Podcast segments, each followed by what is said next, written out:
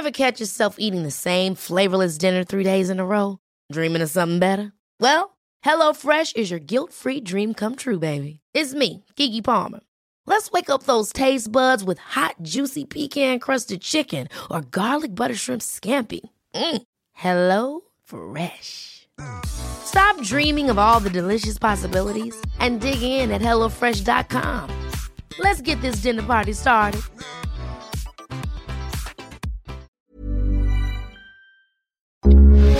Heraldo Radio, con la H que sí suena y ahora también se escucha.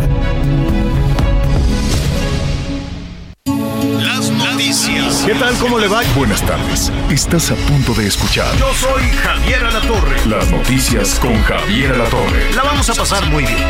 Comenzamos. I could have my Gucci on. I go wear my Louis Vuitton. But even with nothing on, bet I made you look. I made you look. Yeah, I look good in my Versace dress. But I'm hotter when my morning hair is a mess. Cause even with my hoodie on, bet I made you look. I made you look. Mm-hmm. And once you get I made you look. Eh, es algo así como me volteaste a ver o hice que me vieras, más bien, ¿no? Hice que me vieras. Es la Megan Trainor. Y yo ya me estoy aprendiendo el pasito para que no sean nada más los políticos mexicanos los que anden en el TikTok. Esta canción tan sencillita, pues es facilita de bailar, es, hasta como de fiesta infantil, la verdad, ¿no? Y entonces, este, pues se ha hecho viral el bailecito y la verdad es que la coreografía pues ya, ya se hizo viral. Hay muchos famosos artistas que, que la están bailando en el mundo. Aquí pues hay que adelantarnos, Anita Miguel, a hacer la coreografía antes de que las corcholatas hagan el papelazo y se pongan a bailar primero, ¿no? Ahí en el, en el TikTok. Pues ya, ¿no? Ya, ya con la campaña este en despoblado, ya pues está bien al ratito. ¿Quién será el iba a decir quién quién será el primero de las corcholatas en ponerse a bailar, pero ya lo ha hecho Marcelo, ¿no? Marcelo, si no me equivoco, es el que el que más utiliza TikTok y, y estas Sí. cosas. Bueno, Marcelo Sí. es un tiro en TikTok, esto que ni qué. Tiene un equipo muy, también me parece que, pues, que, que maneja muy bien este, pues este tipo de redes, porque sabes que Javier, Mm. es mucho más que, que manifestar una opinión o que decir este pues cualquier cosa. Hay que buscar primero saludo, perdón que no saludo. Pues sí, te fuiste así en Buenos días, despoblado. buenos días. Sí, sí, sí, Miguelito, Javier, aquí estamos. Pero estaba Ah. pensando que en TikTok hay que buscar la canción que está en tendencia para que te subas Esta. en tendencia. Los hashtags para que estés como montado en una ola en donde penetras diferentes públicos. Y pues bueno, la verdad Claro. es que le ha ido re bien Nada más abusados, abusados todos los políticos, todas las corcholatas, todos los políticos, todos los que suban a TikTok porque los van a, a pinchar los chinos, ¿no? A ver, Di- ¿por ¿cómo que no? Por- los cuéntame chinos. eso. Primero déjame saludar a Miguelón y ahorita te digo lo que te va a pasar con los chinos. ¿Cómo estás, Miguel Aquino?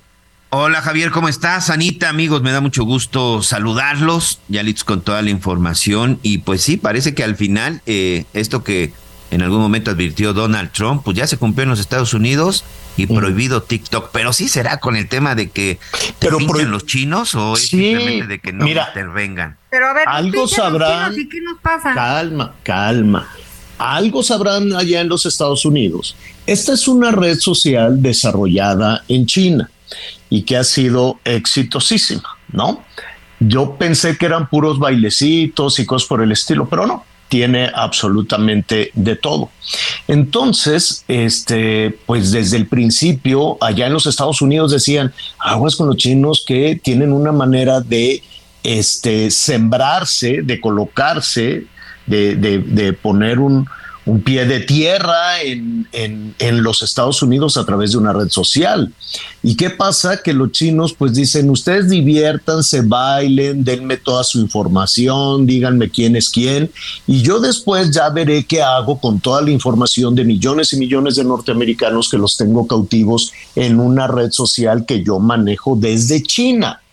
Entonces, pues todos felices dándole la información a los chinos. Eso, esto que estoy diciendo es un poquito sintetizado, desde luego, el pensamiento de los eh, analistas políticos y de estrategia en los Estados Unidos. Entonces decían, bueno, primero fueron los rusos, los que sembraron en los Estados Unidos, yo estoy seguro que aquí en México también y en toda América Latina, pero pues aquí nos gusta decir, no, aquí no, aquí nunca, aquí son las benditas redes sociales solitas. Pero bueno, eh, vamos a hacer ahí un lado el, el, caso de México, que es, como diría José Alfredo, un mundo raro, un mundo aparte, ¿no?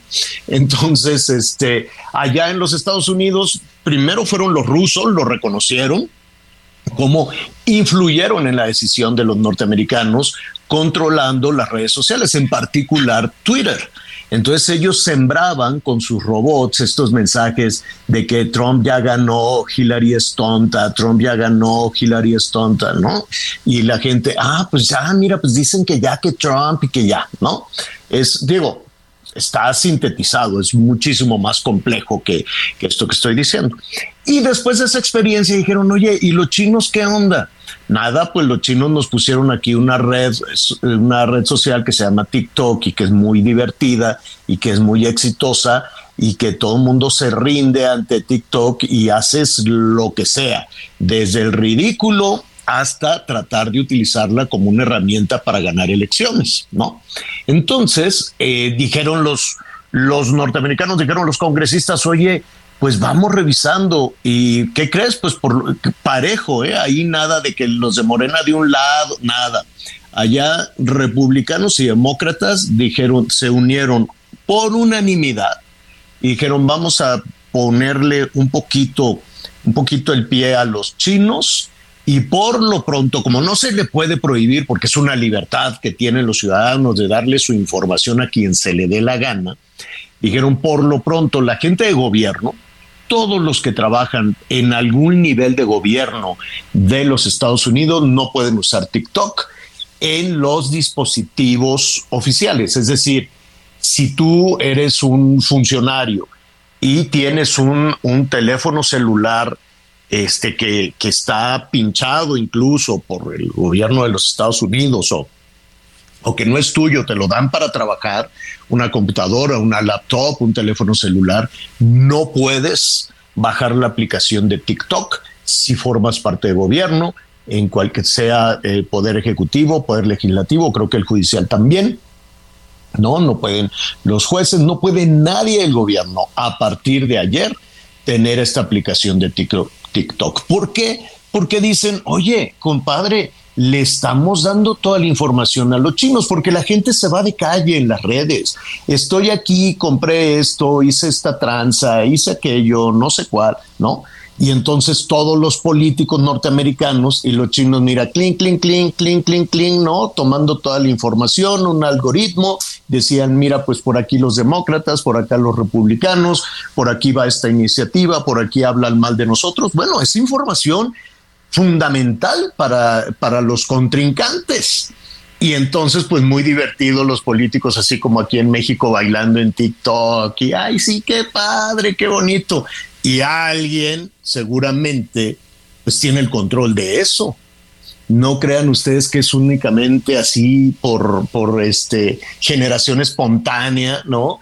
Que un día la madre naturaleza creó TikTok. Pues no, claro que no. Eso es una inteligencia artificial que le debe de beneficiar sí o sí a alguien, algún gobierno, algún país, algún grupo, vaya usted a saber.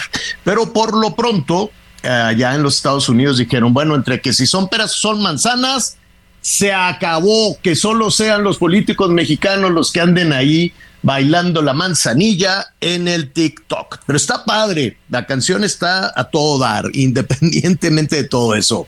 Saludos a Monterrey, 99.7 de la FM, este, que están ahí batallando pues con el cubrebocas. Saludos a Tamaulipas 92.5 de la FM. Eh, a partir de mañana, si no me equivoco, Tamaulipas ya también será obligatorio el uso de cubrebocas. No es una necesidad, yo sé que es una medida antipopular, pero este, pues están aumentando los, los contagios. Estaba eh, revisando precisamente la información que dan las autoridades sanitarias, la secretaria, la secretaria de salud allá en Nuevo León, aquí en este espacio hemos hablado con ella. Y mire, el día de la Virgencita de Guadalupe, el que fue el, el lunes, ¿no? El lunes pasado. Bueno, entre domingo, entre domingo y lunes pasado, tenían el reporte sanitario de 80 nuevos contagios. Para el día de la Guadalupana había 80 nuevos contagios, 80. Para el martes ya tenían 343. Y para ayer, hoy que es, hoy es 15, ¿verdad? Y para ayer aumentó de 80 a 480 en dos días. Eh, los contagios reportados, los contagios detectados. Entonces, pues imagínense, se está este, pues cuadruplicando ahí la, o más, por 8, 40, sextuplicando, ¿no? Sextuplicando en dos días el número de contagios. Entonces, por eso dijeron, oigan, pues algo tenemos aquí con esta, con, con esta multiplicación tan rápida en tres días. Se pasó de 80 a 480 pues habrá que, este, que tomar una medida. Entonces dijeron, en espacios cerrados, el cubrebocas. Claro que esto, Anita Miguel, pues está multiplicando mucho a la gente, sobre todo restauranteros, el del eh, entretenimiento, ¿no? Sí, que rápidamente te leo parte del comunicado de la Secretaría de Salud, porque sí, aunque es obligatorio, sí hay muchas diferencias a comparación de lo que dio a conocer el Estado de Nuevo León. Es obligatorio el uso del cubrebocas en hospitales, centros educativos, entendemos por escuelas, guarderías y espacios cerrados con conglomeraciones. Probablemente podríamos estar hablando de teatros o lugares en donde se lleven a cabo eventos donde haya demasiada gente. No son obligatorios, pero sí recomendables en espacios abiertos, transporte público, restaurantes y tiendas departamentales. Esto entra en vigor a partir del día de mañana. Creo que esto es, esto, esto es muy importante porque esta es la diferencia con el estado de Nuevo León. No son obligatorias, pero recomendables, repito, espacios abiertos, transporte público, restaurantes, tiendas departamentales y tiendas de conveniencia, Javier. Ahí, bueno, no habría problema si no lo traes, pero la recomendación es ponérselo en caso de ingresar a restaurantes o tiendas departamentales. Bueno, y eso desde luego pues preocupa. Yo creo que vámonos despacito, entiendo, entiendo perfectamente la preocupación de pues de todos, cocineros, meseros, cantantes, sonidistas, los que organizan las posadas, los bailes, los banquetes, en fin, toda esa generación de servicios que yo recuerdo, no sé si ustedes, Miguel Anita, vieron en, en, las calles todavía el año pasado, pues estaban algunos meseros así con su filipina y su charolita pidiendo limosna prácticamente, pidiendo ayuda en los semáforos. Dice, pues nosotros nos quedamos sin, sin trabajo, entonces una ayuda por el amor de Dios.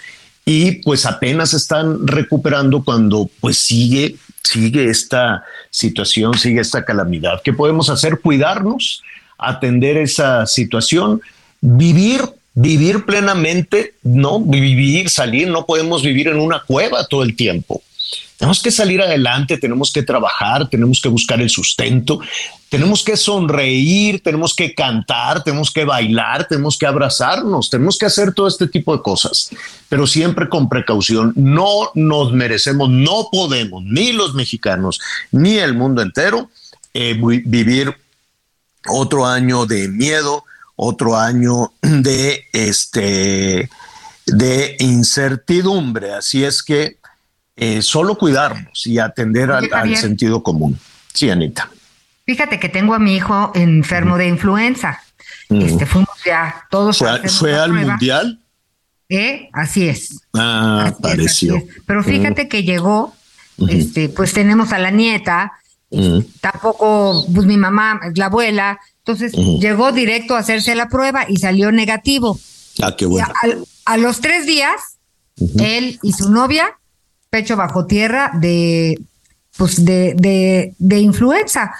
Este, y la verdad es una necedad, porque, pero sí, pero si me siento bien, y, oye, sí, pero si tienes tos y tienes gripa, hasta la prueba, ¿no? O sea, me llevé de la oreja literalmente a él y a la señorita novia a que se hicieran la prueba, porque, pues, digo, no te tienes que estar muriendo para hacerte la prueba. Uno, te pones el cubrebocas entre que decides qué vas a hacer con tu vida. Y la segunda, sí hay que hacerse la prueba, Javier, porque hay gente que sí ha estado delicada de influenza, de neumonía, de COVID todavía hoy en estos días y vacunados. ¿Para qué nos hacemos? Vacunados también hay gente que le ha dado muy fuerte. Lo bueno de la vacuna es que parece ser que te ayuda pues a no llegar al hospital, pero de que la gente se siente muy mal un par de días, tres días, pues sí, está muy mal. Y hay que considerar pues la edad de los mayores, de los más pequeñitos y también de la gente que no le andas preguntando a la gente, oye, tú tienes problemas de salud, o sea, eres vulnerable. Pues no, entonces ponte cubrebocas. Sí, pónganse el cubrebocas y sobre todo las personas que, que tuvieron, ya ves que se fueron 80 mil mexicanos allá a Qatar, todavía andan algunos por ahí, este, ¿no? Los que pues ya, no todos se fueron en la misma fecha, ¿no? Unos se fueron así espaciando, unos decían, no, pues igual y llegamos a la final y entonces vamos a comprar boletos para, para el último partido, ya sabes, ¿no? Siempre, siempre tenemos esperanza. Pero bueno, el hecho es que hay una cosa ya en Qatar que le dicen el virus del camello, hazme el refregado favor, qué miedo. Le dicen el y es una gripe, gripe. Es durísima. Dicen que bueno, les duele todo. Este, y se están es más, de hecho, Miguelón, hay dos este, ahorita te digo los, los nombres, pero me enteré que hay dos que van a jugar el domingo. ¿Con virus que iban, camello? Que iban a jugar el domingo de Francia, de, de la selección francesa, que ya cayeron en cama. Cayeron en cama y dicen, no puedo más con este dolorón y traen el moco a todo lo que da. Entonces, este, a dos los dieron de baja, ahorita les voy a decir rápidamente porque no lo ah, tengo aquí a la mano. Andrien, Andrien Rabió. ya los tienes. Ajá. Andrien Rabió y Dayot Upacameno, Upamecano, Upamecano. Y hace unos minutos acaban de confirmar un tercer afectado, Kingsley Coman. Son tres afectados del plantel de Francia por el virus del camello, señor. Comas, Rabiot y Upamecano. Válgame Dios, pues esto es, ah, le dicen así, pero el nombre científico de este virus es síndrome respiratorio del Oriente Medio. Yo conozco por lo menos a tres, ya con el que me dice Sanita, cuatro que han llegado y siguen en cama por un, por un gripón de miedo. Entonces decían, no, pues es que no es COVID, no, pues es que no es influenza. Pues no, a lo mejor lo que tienen porque les pega durísimo. Estuve platicando con, uno de ellos, me reservo desde luego el, nombre de, de la persona, pero me decía, Javier, no sabes cómo me siento. Nunca en la vida me había sentido de esta manera, me siento fatal, pero ya se va recuperando. Le dicen bueno, es el virus, el síndrome respiratorio del Oriente Medio. Oye, pues qué mal para la selección el, domingo, yo que le voy a Francia, digo, no por otra cosa, que suerte para los argentinos, ¿no? Pero este, Francia, eh, imagínate, y con tres, y veto a saber, hoy, ¿qué día es hoy? Hoy es jueves, de aquí al viernes sábado, a ver cómo se siente el resto de... Pero a ver cómo se siente el resto del equipo porque no me digas que en cuanto eh, al primer achú se, se, quitaron de ahí. Me fue a visitar, me voy a reservar también el nombre, a menos porque sé que nos está escuchando, un director de comunicación social del gobierno federal, un director de un machuchón, de un machuchón del gobierno. Estábamos platicando, le dije, oye, pues es que estoy planeando aquí unas cosas de unos programas.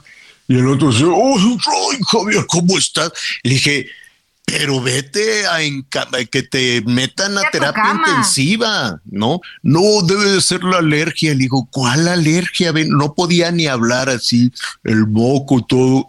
Dije, ¿qué andas haciendo en la calle? No, digo, con todo respeto, si quieres podemos hablar por teléfono o por, por, por, ¿cómo se llama? Por algo. Entonces, mire, si no se siente bien, pues que lo apapachen, que es en la casa, quédense, de, ni modo, cancele la posada, hable a su oficina, diga, pues ah, ya después aguárdese unos dos, tres días y, ya, porque tampoco, tampoco es justo andar ahí contagiando a la gente. Bueno, Tamaulipas mañana y con el ah, cubrebocas, con el cubrebocas este obligatorio también en espacios cerrados. Eh, la Ciudad de México, pues que no. La Ciudad de México solamente son recomendaciones a nivel federal. Ya nos lo comentabas, ¿no, Miguel? Ese es el anuncio a nivel federal, es solo recomendación, ¿no? Solo recomendación. Sí. Este, y bueno, pues a cuidarse todos, a cuidarnos todos, porque el año que entra viene tupidito, el año que entra viene complicado y no podemos estar ni malos ni de malas. Entonces, este, pues vamos a cuidarnos mucho. A ver, hay tanto negocio aparte de, bueno, pues estas cosas que sí nos interesan a usted y a mí, ¿no? A usted y a mí nos interesa la salud, nos interesa el aguinaldo, nos interesa el dinerito que para nada alcanza. Dicen que hoy van a subir las tasas de interés. No creo que, que 75 puntos base, más bien va a subir eh, 50, 50 puntos base. Y bueno, vamos a ver eso qué significa, sobre todo para los créditos, la tarjeta de crédito, en fin, el dinero cuesta más caro. Y se supone que se sube, que suben las tasas de interés para contener la inflación. Entonces, pues esos son los temas que nos ocupan a usted y a mí hay demasiada atención, desde luego, en el tema que les que, que de alguna manera también nos ocupa como ciudadanos por los procesos electorales y porque vamos a elegir presidente y porque llevamos ya todo este año en campaña, no, el banderazo de salida que se dio a principios de este año, no, y todo el mundo, ah, ya, pues ya, entonces dijeron, el que quiera que se apunte, y entonces los del INE les decían, oiga, allí en el Palacio Nacional no pueden todavía estar hablando esto, ¿y por qué no? Tú no me mandas y no sé qué, ¿no? Y luego, no, pues yo no es que no te mande, pero yo soy el árbitro y las reglas dicen que no puedes estar haciendo campaña. Que no puedo, entonces te voy a destruir.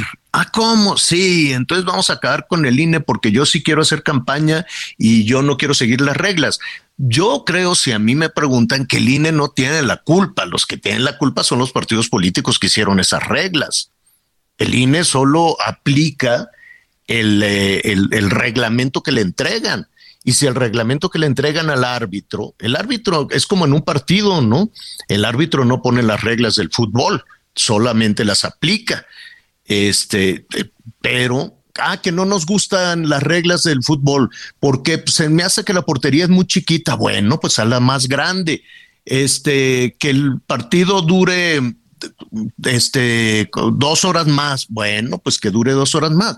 Es decir, el árbitro tiene que seguir las indicaciones que le entregan, pero pues aquí todo va a punta a desaparecer al árbitro y esa es la gran interrogante para usted, para todos nosotros. Si quitamos al árbitro, entonces, ¿cómo se va a desarrollar la competencia? Y pues hay muchas personas que dicen, perfecto, quiten al árbitro. Y entonces, ¿cómo? ¿Haremos elecciones a mano alzada, así como encuesta? ¿Quién quieren que gane? Así, imagínate, ponen un templete y ahí ponen a las corcholatas y a los candidatos de la oposición, y así, como con aplausómetro. Eh, a, ver, ¿quién quiere que gane Claudia? Eh, ¿Quién quiere que gane Marcelo? Eh, ¿no? ¿Quién quiere que, que gane de la Madrid? ¿Quién quiere que gane Claudia Ruiz Macié? Pues yo creo que no lo podemos hacer así, creo yo. Pero pues todo ha sido ya tan, tan complejo que parecería que, que hacia allá vamos. Al ratito, inmediatamente después de, una pausa, porque si no se nos va a ir aquí, el, se nos va a venir el corte, le voy a decir todo lo que ha sucedido en el Senado, ¿Qué pasa con el plan B? ¿Qué es el plan B? Si, se, si ya con esto pues es la estocada definitiva para, para el INE o todavía mueve la patita, pues lo vamos a ver, ¿no? Si, de cuánto va a ser el recorte de dinero. Dicen también que con esto pues ya es un respiro formidable para el Partido Verde. Mira tú, el Partido Verde que no sea ustedes, Anita Miguel, de nuestros amigos. ¿Para qué, para qué ah. nos ha servido exactamente? para nada. Pues digo, así que tú digas que, cuánto han luchado por el medio ambiente, pues tampoco. No, para nada. han sido unos genios de, la venta de... De la mercadotecnia política, que por cierto ayer se dieron de patadas. Esma y Gaviño se dijeron de la mamá. Le platico después de la pausa. I can have my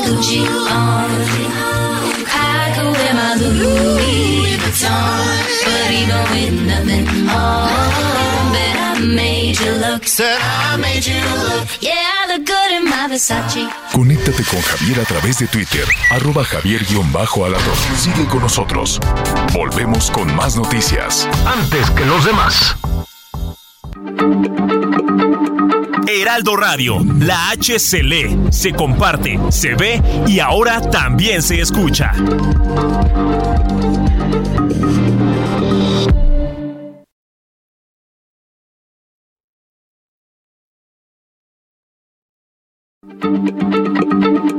Heraldo Radio, la H se lee, se comparte, se ve y ahora también se escucha.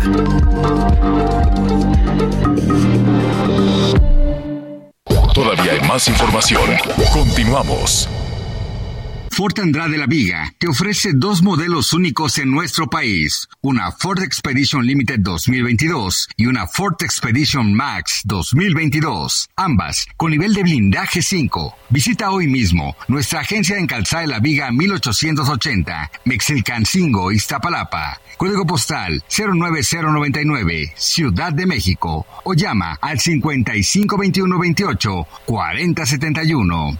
Entrega inmediata. Las noticias en resumen. El Pleno del Senado de la República aprobó el dictamen en lo particular y lo general que amplía los días de vacaciones en el primer año trabajado.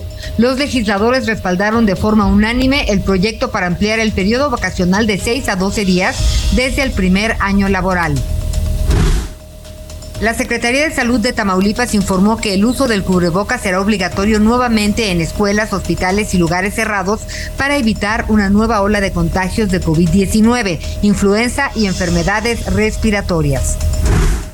El próximo 31 de diciembre, el ministro Arturo Saldívar concluye su periodo como presidente de la Suprema Corte de Justicia de la Nación, por lo que este día rendirá su último informe anual de labores.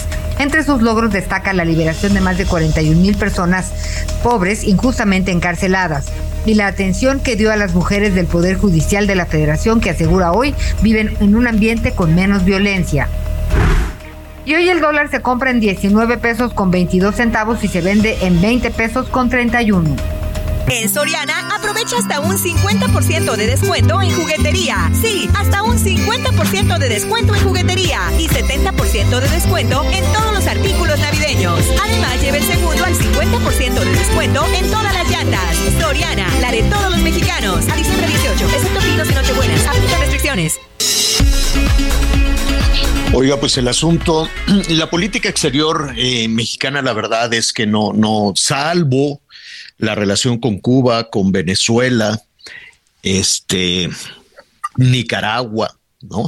Que son tan provechosas para nuestro país, los rusos también, pero este va a trompicones verdaderamente. Al ratito le voy a decir, el, fue muy cuestionada la abstención de, México en el tema de Irán recientemente con toda esta violencia contra las mujeres. Van a colgar a un jugador de la selección iraní, lo van a colgar, lo van a ejecutar en una plaza pública por manifestarse contra el régimen iraquí en Qatar. Y México así, no, me abstengo que porque yo no intervengo. ¿Y en Perú no intervienes? O cómo es, yo no entiendo. O cómo, o cómo es la cosa. El hecho a propósito de Perú, pues se va descomponiendo cada vez más y más y más la relación de México y miren, créanme, no va a ser solo con Perú, se va a descomponer con Brasil, se va a descomponer con Chile. Ah, que sea próspera con Argentina, pero pues ahí venimos cargando con los argentinos que no dan pie con bola. Tienen una economía desastrosa, desastrosa, cambian de gobiernos un día sí y otro también, los acusan de corrupción.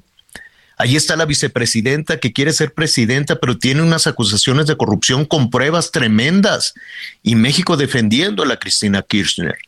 Y ahí está Castillo, el expresidente de Perú, acusado de corrupción, de ser un bandido, de robarse el dinero, su familia también, y después lo detienen y lo meten a la cárcel por un autogolpe, estado de acuerdo a las leyes peruanas. Entonces México, pues no, salió en defensa de Castillo, le mandó al embajador que para ver si estaba bien, que no lo estuvieran maltratando y este y ha insistido una y otra vez en que en defender a Castillo, México insiste en que Castillo es el presidente, no reconoce a Dina Boluarte como la presidenta del Perú y además está, está buscando eh, a iniciativa de México, me queda muy claro, que otros países como Bolivia, este, como Argentina, este, y como Colombia mismo, que ha sido sorprendente desde luego la posición de Colombia, este, a, a sumarse en bola, a ir en grupo en contra del gobierno de Dina Boluarte en Perú.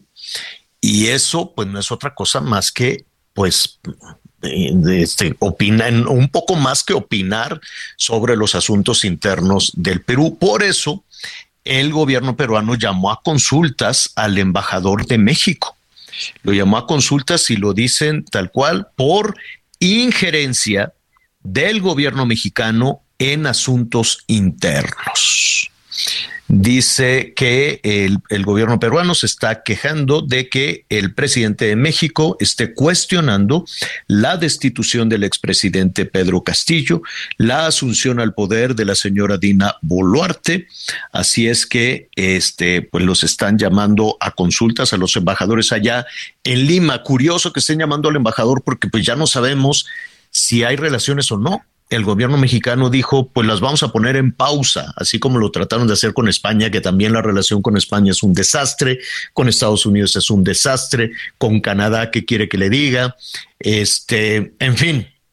Y ahora el nuevo frente de conflicto internacional es este Perú, eh, y la Cancillería peruana está anunciando esta mañana la decisión de llamar a consultas al embajador de México en Perú. En un ratito le vamos a ofrecer poco más de detalles al, al eh, respecto, pero pues mm, vaya, no, no, no es algo que le esté preocupando a Marcelo Ebrard.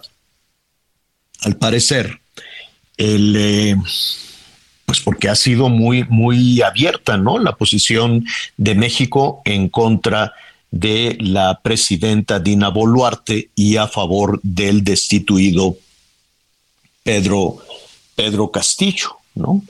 Y, y dicen, pues allá en Perú, que esa es una injerencia del presidente mexicano en los asuntos internos del, eh, del Perú. Entonces, pues sí, se va descomponiendo cada día un cachito y un cachito y fue ahora sí muy, muy fuerte. Bueno, eh, al ratito, al ratito le voy a decir antes de la pausa, le decíamos, pues un escandalazo ahí que hicieron este, los diputados locales, son diputados de la Ciudad de México, este señor del Verde, eh, Sesma. Jesús, Jesús Sesma. Jesús Sesma, es el que le dijo a, a este, a García Harfush que por qué no se pone un traje de Batman y algo por el estilo, que es un superhéroe, es él sí es él, creo, ¿verdad? El que le dijo, no, tú nos cuidas, tú eres, tú eres como un superhéroe maravilloso, todos te amamos y cosas por el estilo. ¿El que le dijo a, a Harfush?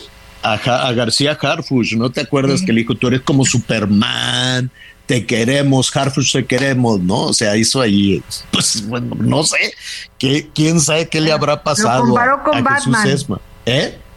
Sí, lo comparó con Spider-Man. Pero, pero sí fue él, ¿verdad? Sí, sí fue él, Jesús. Sí, fue él. Bueno, entonces andaba ahí con una iniciativa y como Gaviño, que es un diputado del PRD, no le dio su aprobación, que se van a las patadas. a las patadas en un Inventadas. en, en, este eh, terminando de la reunión. No sé, señor productor, si tenemos el audio, le ofrecemos de antemano una disculpa. Nosotros no utilizamos, lo hemos dicho todo el tiempo, el lenguaje de los políticos, ¿no? De en todos lados, en- este, sabes que se ha empujado desde Palacio Nacional de a poquito a poquito el, el, el cambiar no digo empobrecer porque pues, puede, puede ser enriquecer, ¿no? Depende del, del punto de vista, pero utilizar palabras que en público no se usaban, ¿no? Desde mandar al carajo todo, ¿no? Así todos los días se manda al carajo a alguien, hasta me da un poquito de pena usar la mala palabra. Para mí es mala palabra, para el gobierno no, pero este, pues así de a poquito, miren ustedes lo que se dijeron, el del verde y el del PRD.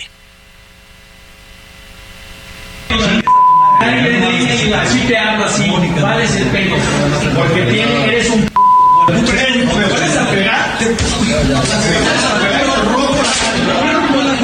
un. Eres un.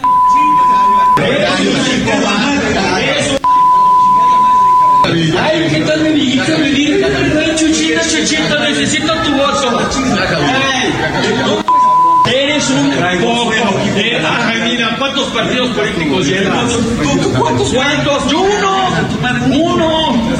Uno, uno llevo. Bueno, este nuestro productor que es muy cuidadoso, no, no se le entendió nada Ya no le porque era puro nada. pitido. Pero se dijeron de la mamá, se dijeron de todo y se dieron patadas. Sesma, no sé qué edad tiene Sesma, y, y- pero eh, Gaviño, pues que andará por, por ahí de los 70 más o menos, ¿no? Pues esta es como de 44 años, ¿no? Bueno, pues sí, sí había diferencia ahí de, de edades Sí, y, claro. y se dice Sesma que, primer, que primero le pegó Gaviño y, y que por eso lo agarró a patada, le dio un patadón en el trasero y entonces el otro se quedó así y todos los diputados ahí, no, ya párenle, Porque párenle, Gabino calma. tiene 65. Tiene 75 Y Sesma Gaviño. tiene Seis- 44. 65, 65, Sesma 44 y pero pero mira, uno por grande y otro por no tan grande, de veras no había cual irle en cuanto a la peladez y la y, y el nivel. Ninguno de los Bueno, dos. de pues así son, son estos personajes. Vamos a ver si gobernación nos deja ponerlo sin pitido, pero pues mejor no, para no arruinarle, no arruinarle la tarde. Hablan bien feo.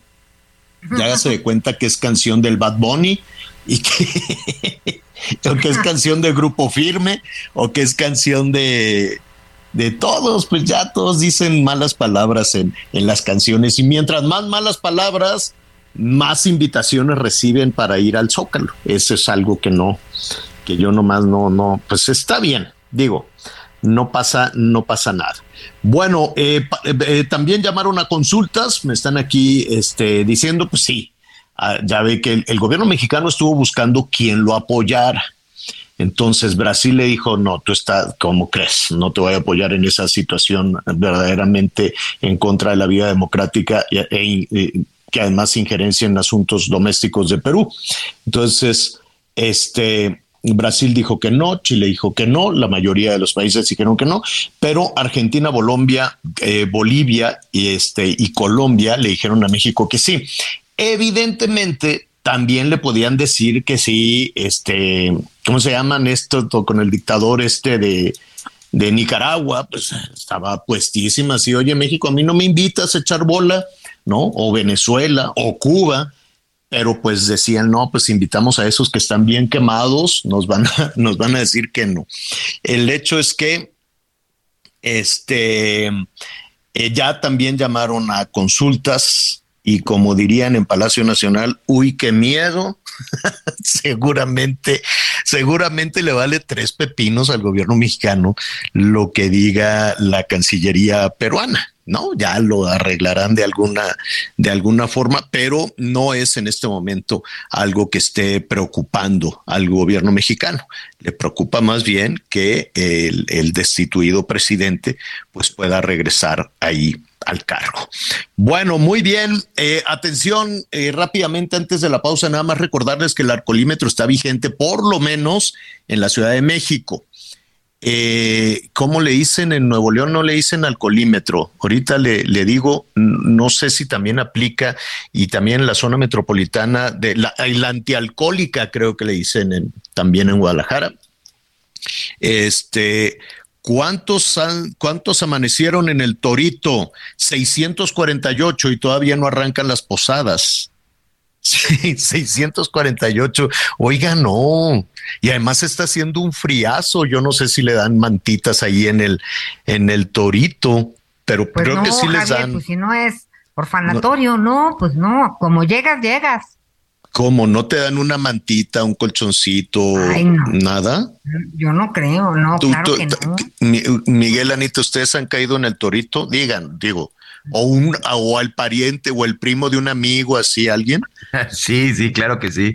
Recién inició, por supuesto que sí, señor. Y precisamente en estas fechas. ¿Tú caíste, Miguelito? Sí, sí, sí, en alguna ocasión sí. Ay, no hace, hace algunos años sí, todavía en la época del doctor Mondragón. Por supuesto que sí. Y que venías precisamente, curiosamente, de la fiesta de fin de año de la secretaría. ¿Qué tal, eh? ¿Y te dan una, una cubija? No, no, no, no. En aquella época no. En aquella pues época no. Además, no, imagínate. Ahora. Y menos con el asunto del COVID y todo eso, no, por supuesto que no. Oye, pues y pero, pero, ¿y qué? Este, ¿estás así en una galera? No, puedes estar, en, puedes estar en un patio, este, puedes, puedes estar en un patio. La verdad es que estuve nada más ahí eh, un par de horas, pero igual puedes estar en un patio y también este, puedes estar eh, en una biblioteca. Tienen ahí también una pequeña biblioteca, puedes estar haciendo prácticas.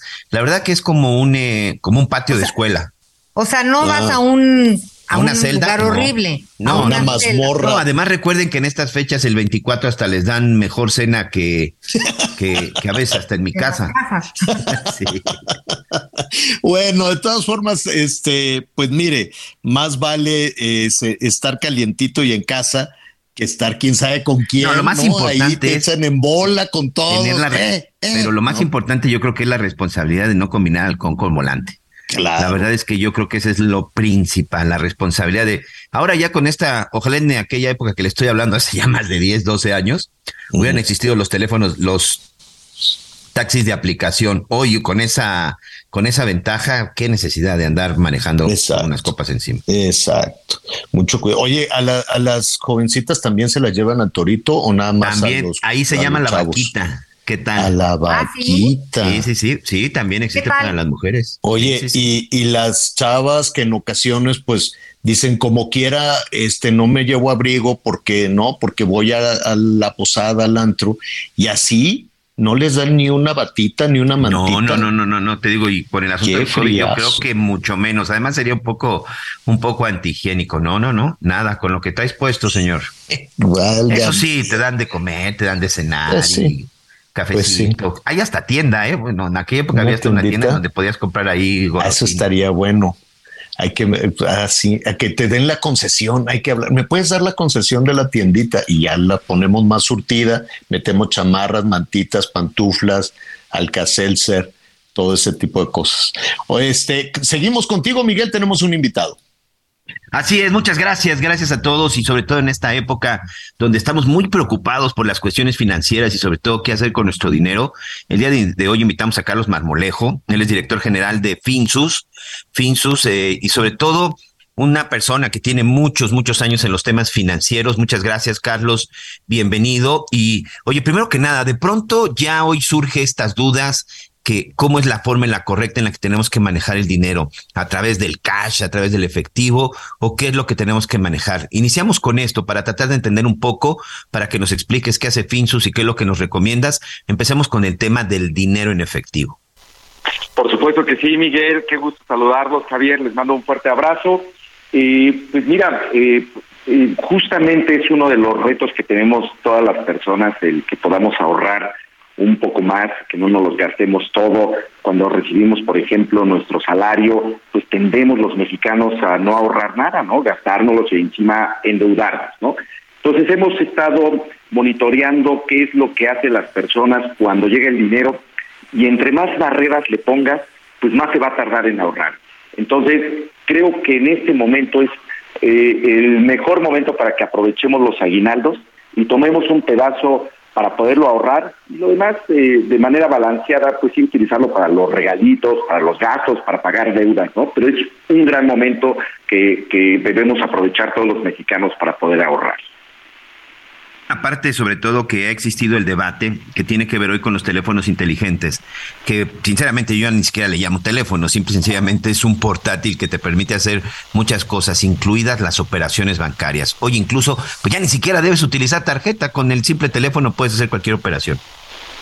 Pues fíjate, es demasiado fácil hoy en día poder eh, ahorrar. Por ejemplo, en el caso de nosotros en Finsus puedes descargar una aplicación y abres una cuenta en 10, 12 minutos, ya abriste una cuenta y puedes empezar a ahorrar y acceder a beneficios muy buenos como eh, excelentes rendimientos. ¿no? En el caso de nosotros estamos pagando en Pinsus el 13.13% por tu dinero de manera anual y con muy pocos clics. ¿no? Entonces, hemos descubierto que si rompemos las barreras de que te evite ir a una sucursal, por ejemplo, que te evite eh, ir a firmar contratos muy engorrosos, si lo haces a través de un teléfono inteligente o, este, estos, estas computadoras móviles que tenemos ya prácticamente todos los mexicanos, pues nos facilita el camino para que podamos ahorrar de una manera más simple y que con cero comisiones eh, podamos acceder a las mejores tasas y desde montos muy pequeños, ¿no? En nuestro caso estamos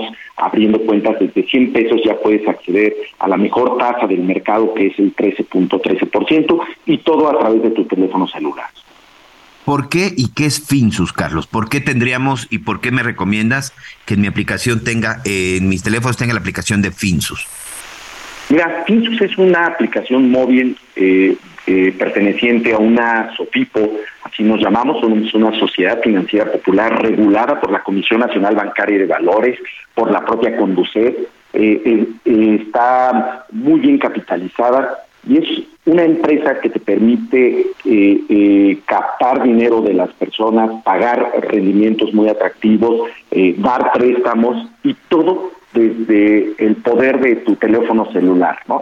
Entonces, Finsus es una empresa 100% regulada que te permite eh, eh, hacer esos apartaditos, hacer eh, un proyecto de vida a través de tu teléfono celular y por supuesto que tengas muy buenos premios por el hecho de estarlo haciendo de manera muy simple con la aplicación Finsus App. Oye, ¿qué necesito para bajarle, para darme de alta? ¿Hay requisitos? este ¿Y cuáles son las otras de las ventajas de esta aplicación? Mira, puedes entrar a cualquiera de las dos tiendas de Android o iOS, descargas la aplicación Finsus y te va a tomar de 10 a 12 minutos, necesitas tener eh, tu credencial de línea a la mano, eh, eh, te va llevando paso a paso la aplicación móvil, te van a hacer una entrevista que dura menos de 30 segundos y posterior a eso se te asigna una cuenta clave, una cuenta para poder transaccionar dentro del sistema financiero formal y que puedas enviar y recibir dinero y por supuesto ahí mismo en la aplicación es muy fácil eh, de entender donde podrás abrir eh, toda la cantidad de inversiones que tú desees, tanto a un año como a un mes, o simplemente dejarlo en el wallet a la vista y recibes un rendimiento. Todo ello, bien importante, Miguel, Javier, no cobramos comisiones por ello. Entonces, eh, creemos mucho en la democratización de las finanzas y este es un vehículo que estamos poniendo a disposición de todos los mexicanos para que puedan acceder a excelentes tasas de inversión de manera segura eh, y, que puedan eh, entrar de una manera muy rápida a través de, de su teléfono celular. Pues sí, qué buena, muy fácil ya para despedir y sobre todo agradecerte. Estamos platicando con Carlos, Carlos Marmolejo, director general, como ya escuchamos, de Pinsus. Y aquí es muy importante, eh, en dónde además tienes algún contacto en redes, eh, cómo identifico el logo de Pinsus en la aplicación.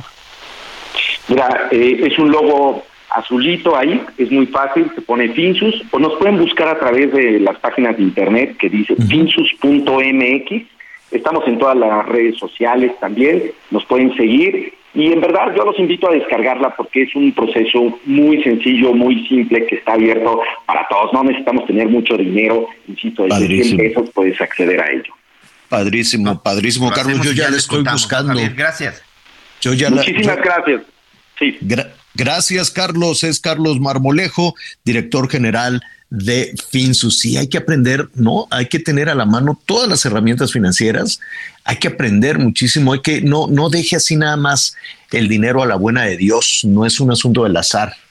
¿no? Ahora sí que como dicen, no se va en maceta. Entonces, mientras más logremos aprender de todas estas aplicaciones y de todas estas eh, ventajas, pues busquemos también la posibilidad de de hacer crecer nuestro, nuestro dinerito. Gracias, Miguel. Qué padre, qué, qué útil, qué útil conversación. Mire, rápidamente, antes de, hacer una, una pausa, pues, ¿se acuerdan de aquel programa que decían se vale soñar, no? Pero de pronto, a partir de soñar, es como se pueden lograr las cosas. Ahorita estaba viendo más o menos los ingresos de este pues de un machuchón, de uno que tiene, que tiene muchísimo dinero.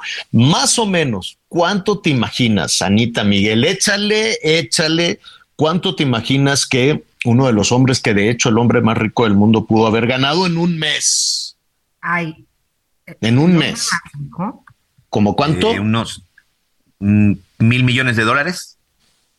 Pues un cachito más. Este hombre en un mes ganó 13 mil millones de dólares. 13 mil. En un día ganó más que el Bad Bunny. ¿Eh? ¿Qué qué?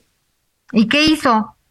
te vendió bolsas, es el dueño de unas marcas, bueno, aquí que pues no, no pasa nada, de Louis Vuitton, de Louis Vuitton y vende polvos, maquillajes, dijo, cuando digo polvos no es drogas, es maquillajes, con Sephora.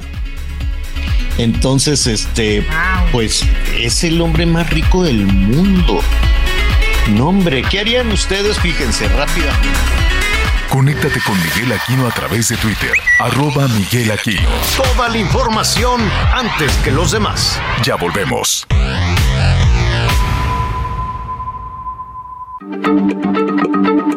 Heraldo Radio, la H se lee, se comparte.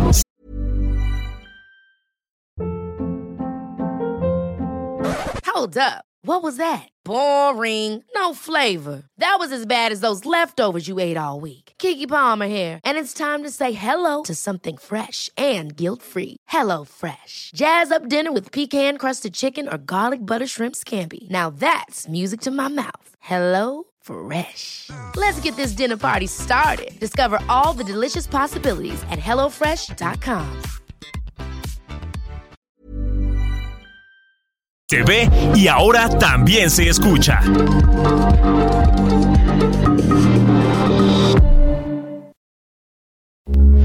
Heraldo Radio, con la H que sí suena y ahora también se escucha.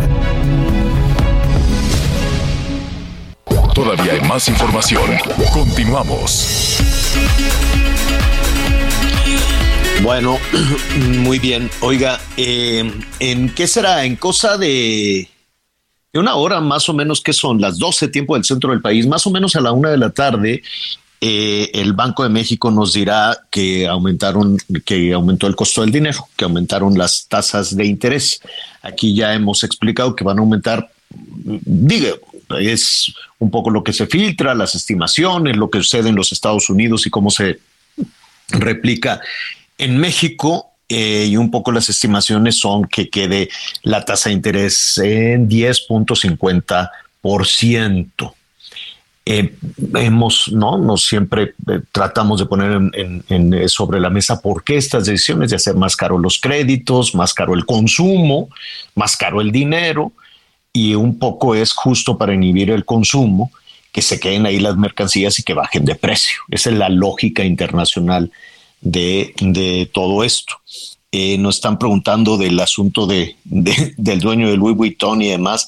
Ya en un ratito más se lo, se lo vamos a, presentar. O bueno, antes de ir con, con nuestro amigo Pedro, Pedro Tello, pues estábamos viendo esas cantidades enormes, enormes de dinero que pues con mucha dificultad las podemos imaginar pero la verdad es que durante pues un tiempo hemos estado escuchando que no debemos estar aspirando como si fuera doctrina, como si fuera el catecismo, ¿no? De no, que de los pobres es el reino de los cielos.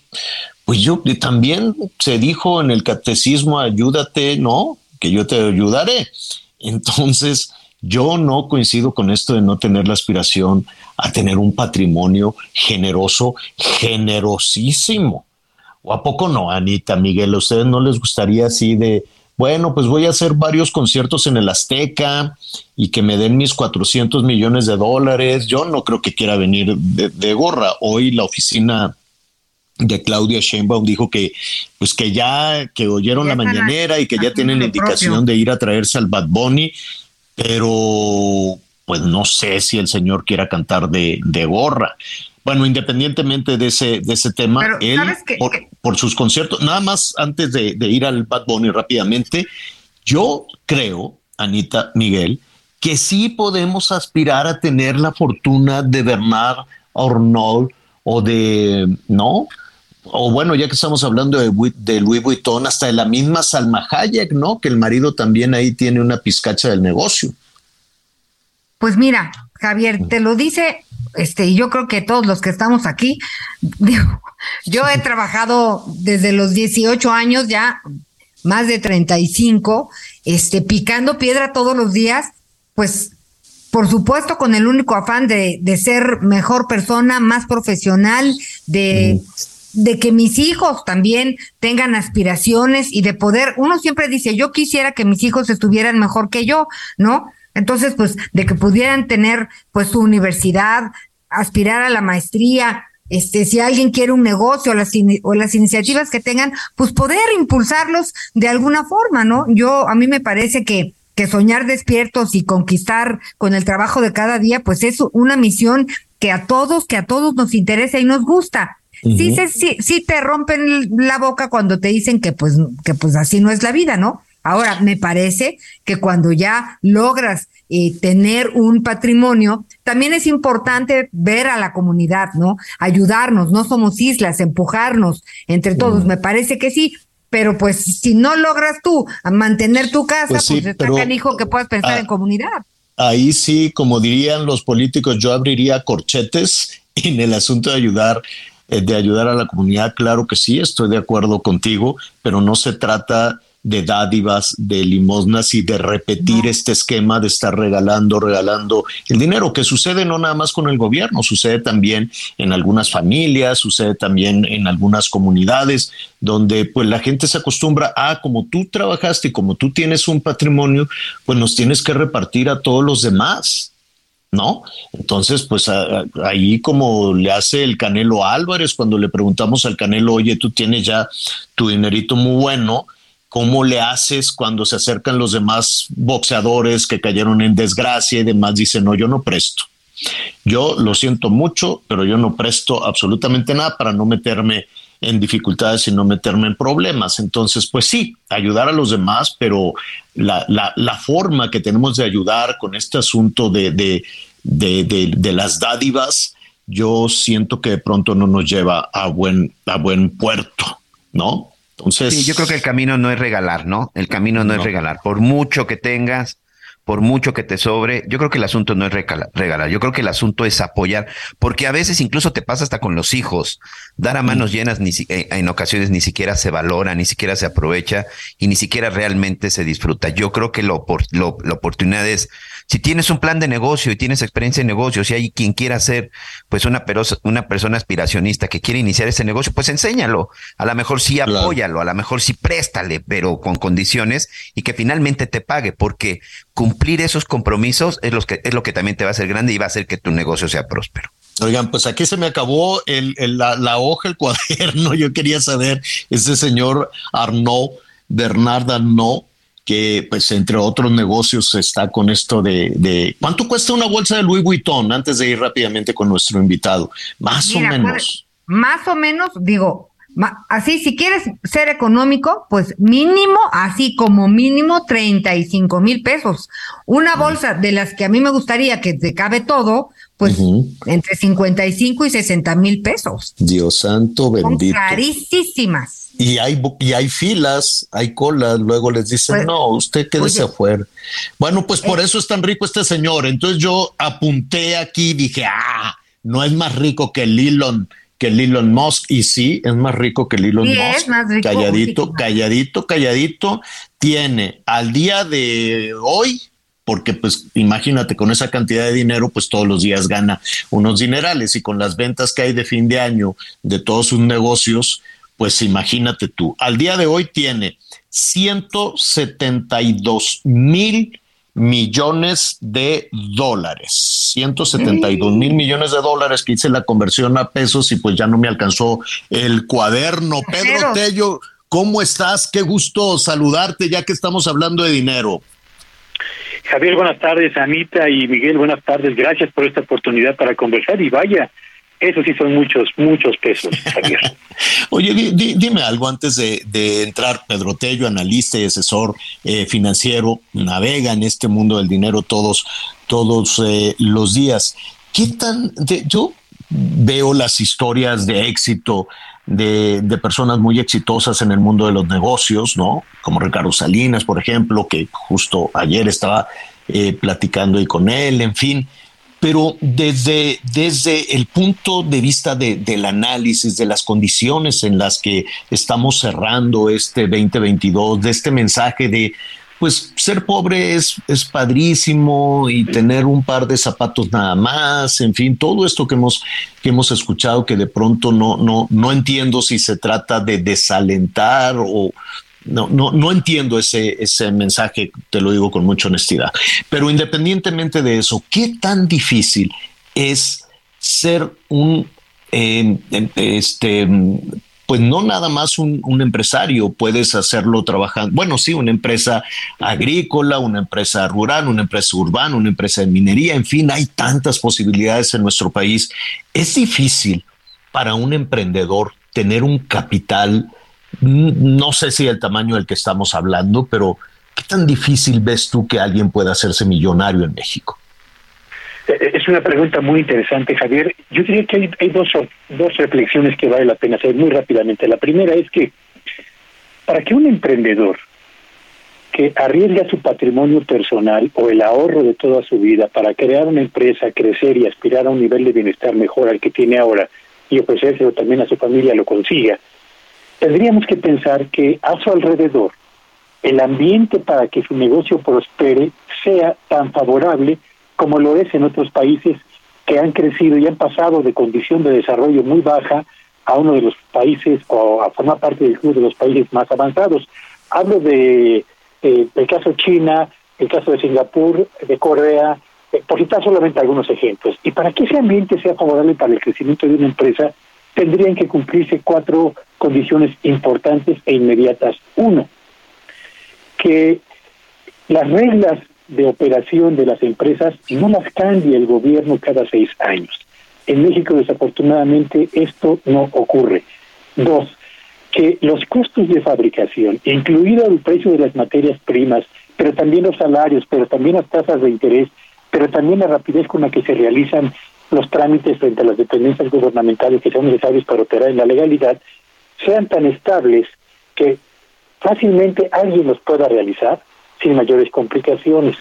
Tres, si hay contratos que se firman con alguna dependencia pública, con un banco, con otro particular, que sean eh, contratos que se respeten y si alguien viola el mismo, que la propia autoridad judicial resuelva con prontitud a favor del que tenga la razón. De lo contrario, procesos judiciales muy largos eh, desestimulan la inversión y desalientan a la actividad empresarial. Y cuatro, y última y muy importante, Javier, uh -huh. que exista un gobierno con una política pública encaminada a favorecer el esfuerzo de quienes invierten por primera vez en una empresa para ayudarlos a crecer con asistencia técnica, con financiamiento eh, a menores tasas a las que prevalecen en el mercado, con apoyos de asesoría para la comercialización de sus productos y particularmente con la creación de plataformas que les permitan pensar no solamente vender en México, sino en otros países al amparo de tratados comerciales. Eso es lo primero que tiene que ocurrir. Y lo segundo, y muy rápidamente para terminar con esto, es que desafortunadamente en México hoy es más fácil formar parte del crimen organizado que ser un emprendedor. Las eh, seis de cada diez empresas que se forman en México terminan por quebrar antes de los primeros cinco años. y del 100% de los delitos que se cometen en todo el territorio nacional, nueve de cada diez terminan impunes. Eso es una realidad francamente muy adversa para quienes aspiran a crear una empresa, a crecer y a generar un mejor bienestar para los suyos y para la comunidad de la cual forman parte. ¿Qué, qué situación está tan, tan terrible, tan cuesta arriba y sobre todo pues así hemos estado, ¿no? La cuesta, la cuesta de enero que inició en el 2019, pues no, no ha tenido un llano, ¿no? No ha tenido, no ha tenido descanso. antes de ir al tema de las tasas de, de las tasas de interés, y, bien en sintonía con lo que nos estás comentando y como una recomendación a los, a los emprendedores. Em, hay que tener talento y paciencia y preguntar. ¿Cuánto tiempo? Hay, hay garbanzos de libra, hay empresas que eh, muy rápidamente tienen un regreso y tienen una recuperación. Pero de acuerdo a la asesoría, tú, a tu análisis, desde luego, ¿cuánto tiempo un emprendedor tiene, tiene que tener esa, esa paciencia y esa inteligencia para manejar un negocio que después pueda ser próspero? Pero luego depende de qué sector estemos hablando. Si es en el campo, los tipos de retorno de las inversiones suelen tomar hasta tres o cuatro años. En la actividad industrial, si hablamos de la industria textil o de la industria del calzado, de la industria de la confección, suele tomar más de siete años. Y si hablamos de la industria electrónica, automotriz o de la elaboración de maquinaria y equipo, pues los procesos suelen ser mucho más robustos, mucho más amplios. Yo creo, Javier, que eh, ser emprendedor implica tener la audacia de tomar una decisión tan importante como no depender de un salario, sino del esfuerzo y del trabajo propio, y al mismo tiempo, como bien ha señalado, la paciencia, la persistencia y la constancia para mantener costos que sean competitivos, un producto que responda a las expectativas y necesidades del consumidor y particularmente una cercanía con el mercado, con tu consumidor, para saber si efectivamente estás cumpliendo con lo que él espera en precio, en presentación, en cualidades y al mismo tiempo en la atención de las necesidades específicas del consumidor para ser capaz de ir ajustando en el camino y sobre la marcha todo aquello que no está dejando plenamente satisfecho a tu, a tu consumidor y para mantenerte como una empresa y con productos competitivos en un mercado abierto como el mexicano y donde al mismo tiempo el factor precio se convierte en una eh, cuestión elemental o de la mayor prioridad para que el consumidor decida por qué compro el producto A y no el producto B, a pesar de que ambos me producen la misma satisfacción. Claro, seguramente hay algún eh, eh, emprendedora o algún emprendedor que te está escuchando y que dice, mira, pues ya me cayó el aguinaldo, ya me cayó también un poquito de ahorro, ya me quiero independizar, pero voy a pedir un crédito y resulta que hoy este, sube la tasa de interés, ¿qué le dirías? Pues yo le diría dos cosas. Primero que eh, en México terminó la era del dinero, y lo voy a poner entre comillas, barato, y estamos entrando a la era del dinero caro. Hoy, en unos 45 minutos, el Banco de México va a anunciar el decimotercer incremento en el precio del dinero o en la tasa de interés y no va a ser tampoco el último, nos esperan por lo menos dos aumentos más, uno en febrero y el otro en marzo del año 2023. Así que emprender pensando en la búsqueda de financiamiento bancario supone que eh, la rentabilidad del negocio que usted va a iniciar sea tan alta que le permita, uno, cubrir una tasa de interés que va en aumento para lo que va a pedirle al banco, dos, darle a usted una rentabilidad tan razonable como para invertir su patrimonio y todo lo que tiene ahorrado. Y tres, la certeza de saber que este proyecto vale la pena, no solamente por la rentabilidad, sino por lo que implica en el avance de la independencia económica y al mismo tiempo la búsqueda de una mejor calidad de vida. Sí, tienes toda la razón. Y Pedro, pues eh, eh, finalmente por estas fechas, pues mira, nos queremos dar un gustito, queremos invitar a la familia, este, o queremos ir con los cuates, ¿no? Eh, eh, no, tarará, ta, ta, no. Y entonces sale la tarjeta de crédito, y luego el regalo navideño, y luego los romeritos, el pavo, el bacalao, y luego hay que pagar todo eso. Es más, y de pronto te dicen, ¿lo quiere pagar a meses? El pavo, el chupe. ¿Qué, harías, Pedro? ¿Qué hacemos? Ay, qué pregunta. Eso ya depende finalmente de la decisión de cada uno de nosotros, pero yo creo que, a ver, eh, eh, lo más importante en tiempos como los que corren es liquidar tan pronto como sea posible, aprovechando el aguinaldo y al mismo tiempo el fondo de ahorro que se logró acumular a lo largo de este año, eh, liquidar los saldos pendientes de la tarjeta y de aquellos créditos que se tienen contratados a tasa variable con los bancos. De otra manera, las tasas de interés al alza van a ir eh, mermando cada vez más nuestra capacidad para pagar a tiempo los financiamientos previos. Y si usted sigue utilizando su tarjeta de crédito o la tarjeta de crédito departamental, yo le recomendaría sea un totalero, liquide antes de la fecha de corte el monto de la deuda contratada el día de hoy para que no se vaya a convertir en una auténtica avalancha contra sus finanzas personales el arribo del 2023 porque vaya que la cuesta de enero y el primer trimestre del próximo año van a ser eh, periodos adversos para las finanzas personales y por supuesto para el presupuesto familiar, Carlos.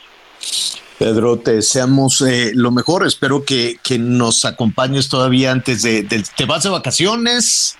¿Cierras la cortina? ¿Bajas la cortina? ¿O todavía no? Yo, yo desearía irme de vacaciones, pero los tiempos actuales obligan a mantenernos en la trinchera para trabajar, Javier. Y bueno, entonces te estaremos dando lata eh, de cualquier forma, te abrazamos. Muchísimas gracias, Pedro. Siempre es un gusto tener la oportunidad de conversar con ustedes. Buenas tardes a todos. Gracias, es Pedro Tello Villagrán, que bueno, pues es asesor de grandes empresas, imagínense, nos está dando asesorías que, Anita, Miguel, pues van mucho, van muy de la mano con el sentido común, ¿no? y mira, hoy por la mañana pues vas planeando, dices, ay, pues, ¿no? ¿Qué tal si te das un gustito, pero al mismo tiempo vas anotando todo lo que tienes que pagar? Entonces, pues, eh, pues ni modo, aunque te enojes, aunque te enojes, este, hay que poner orden y primero lo primero, ¿no? Si se cubre, se cubre para recibir, se cubre los pagos que sea necesario hacer y que, y acuérdense que ya vienen los prediales, y que ya viene todo este, todo este montón de pagos de, de enero. Entonces, prudencia, un poquito de prudencia y este y así podemos batallar menos con el arranque con el arranque del año en la en, en esta cuesta tremenda. ¿Cómo andan ustedes de deudas, Anita Miguel? Pues sí, digo, mira, yo iba a decir, ay, hoy es quincena, este, pero sí tengo comprometida la quincena con, con temas prioritarios, como dirían en Palacio Nacional, con proyectos prioritarios, y pues ni modo, este, pues se hace, se hace, la estiras y la estiras hasta que ya no se puede. Además, además, déjenme decirles que en estas fechas también, no sé si sea su caso, en el mío sí, este, reinscripciones para universidades que inician semestre en el mes de enero, ¿eh? Y además también eh, yo, yo ando tras los pagos porque si te apuras con el predial y estas cosillas, pues es menos. Entonces, pues ahí guarda uno unos quintitos. Este, y también reciclando lo de la carrera de arquitectura, oye, ya se acabó el semestre, ya lloró que si pasó, que si no pasó, ay, qué bonito, qué felicidad. Unas maquetas, Javier, que le digo, a ver, señorita linda arquitecta, se sienta y le quitas, es le quitas al papel cascarón lo que no sirva y, guárdalo porque lo vas a volver a usar. No, yo creo que ya no. Y le dije, pues sí, porque es un dineral de material, oye. Sí. Sí, sí. Eso, eso hay que, hay que retomarlo en un momentito más porque ya tenemos a nuestro siguiente invitado y luego el tema se nos viene, se nos viene encima. Fíjese que este, así muy, muy, muy rápidamente estábamos ahí eh, revisando la comparecencia del titular de Segalmex, de Leonel Cota, y me parece verdaderamente escandaloso verdaderamente escandaloso que ellos mismos estén, digo, qué bueno, qué bueno que lo reconocen, qué bueno que lo dicen y que ponen sobre la mesa de que hay un faltante, de que alguien se fregó nueve mil millones de pesos de seguridad alimentaria mexicana, imagínense de dónde, de Segalmex, y que hay no sé qué tantos funcionarios, como 30 funcionarios públicos involucrados. Bueno, pues vamos a, a, ver si está corriendo esta situación. Y miren, pues hemos invitado a Iván Alamillo, él es periodista de investigación de mexicanos contra la corrupción y la impunidad, para que hablemos también de Diconsa y lo que ellos ¿no? han encontrado en esta, en esta situación que pues es un cobro de moches a los proveedores de Diconsa. Se nos viene el corte encima, pero te queremos este, saludar primero para entrar en el tema. Iván, ¿cómo estás? Buenas tardes. Buenas tardes, Javier, eh, Ana, Miguel, un placer estar aquí con ustedes. Oye, ¿cómo, eh, antes de, de detallar eh, vamos a poner aquí en, perspectiva de qué se trata. ¿Esta es una triangulación de dinero o esta es una extorsión? ¿Este es un cobre de moches? ¿De qué se trata? Sí, así es. Se trata de, un cobre de moches que, que, le solicitaron a los proveedores desde la Dirección de Finanzas de, de Diconsa, que en ese entonces era encabezada por René Gavira. Eh, René Gavira es un funcionario, el único funcionario que actualmente ya está vinculado a proceso por el fraude en Segalmex. Eh, y comprobamos esto no a través de, copias de, recibos de las transferencias bancarias que varios proveedores efectivamente realizaron un pago de, este moche a las cuentas de una empresa fachada. Eh, incluso comprobamos que, la empresa, pues una de sus accionistas es una mujer de condición bastante humilde que vive en, en Tlaquepaque, ahí en Guadalajara. Eh, entonces sí, completamente le podríamos llamar como, como un moche y un moche bastante bien documentado. Oye, Iván, tenemos que hacer una, una, pausa, pero para entender un poquito mejor, dinos qué, quiénes eran, o por lo menos qué han encontrado ustedes, qué, qué tipo de proveedores, qué producto era el que estaba comprando. Y yo me imagino, que imaginar ya tú me dirás, este, decían, oye, pues yo te voy a comprar, no sé, este, eh, algún alimento, ya tú me dirás ¿Y qué le decían? Este, te voy a pagar menos, factúrame lo más alto o dame el dinero por fuera o todas esas cosas juntas. ¿Qué te parece si, si para entender un poquito cómo era esta situación, este, nos lo dices inmediatamente después de la pausa? ¿Nos aguantas un minuto, por favor? Claro que sí, por supuesto. Gracias. Hacemos una pausa y volvemos. Baby, don't call me friend if I hear that word again. You might Yeah, I look good in my Versace. Baby, don't call me friend.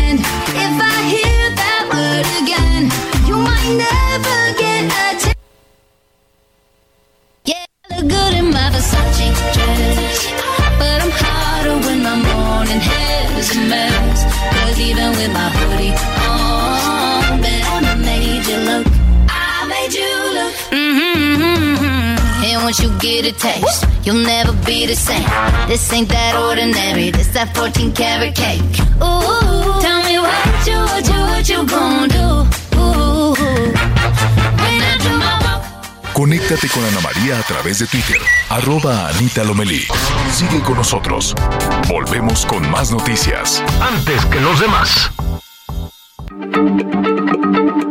Heraldo Radio, la H se lee, se comparte, se ve y ahora también se escucha.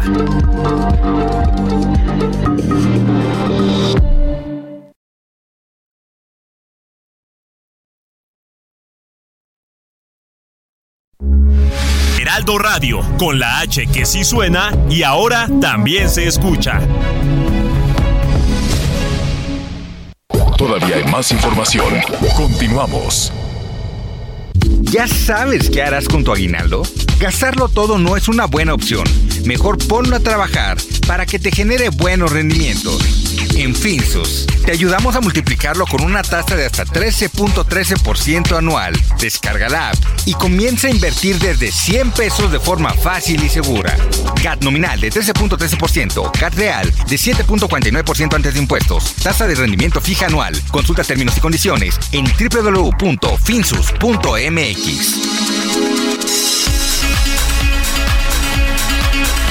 Bueno, muy bien. Eh, vamos a, continuar con este tema. Pues no es únicamente un asunto escandaloso, es un crimen, desde luego, en un país donde ha aumentado la pobreza, donde se ha dicho que no se iba a acabar con la CONASUPO y con todas las tranzas, ¿no? Unas tranzas enormes, desde luego, en el régimen anterior, en el gobierno de Peña Nieto, eso nadie lo niega. Entonces, la bandera era acabar con la corrupción.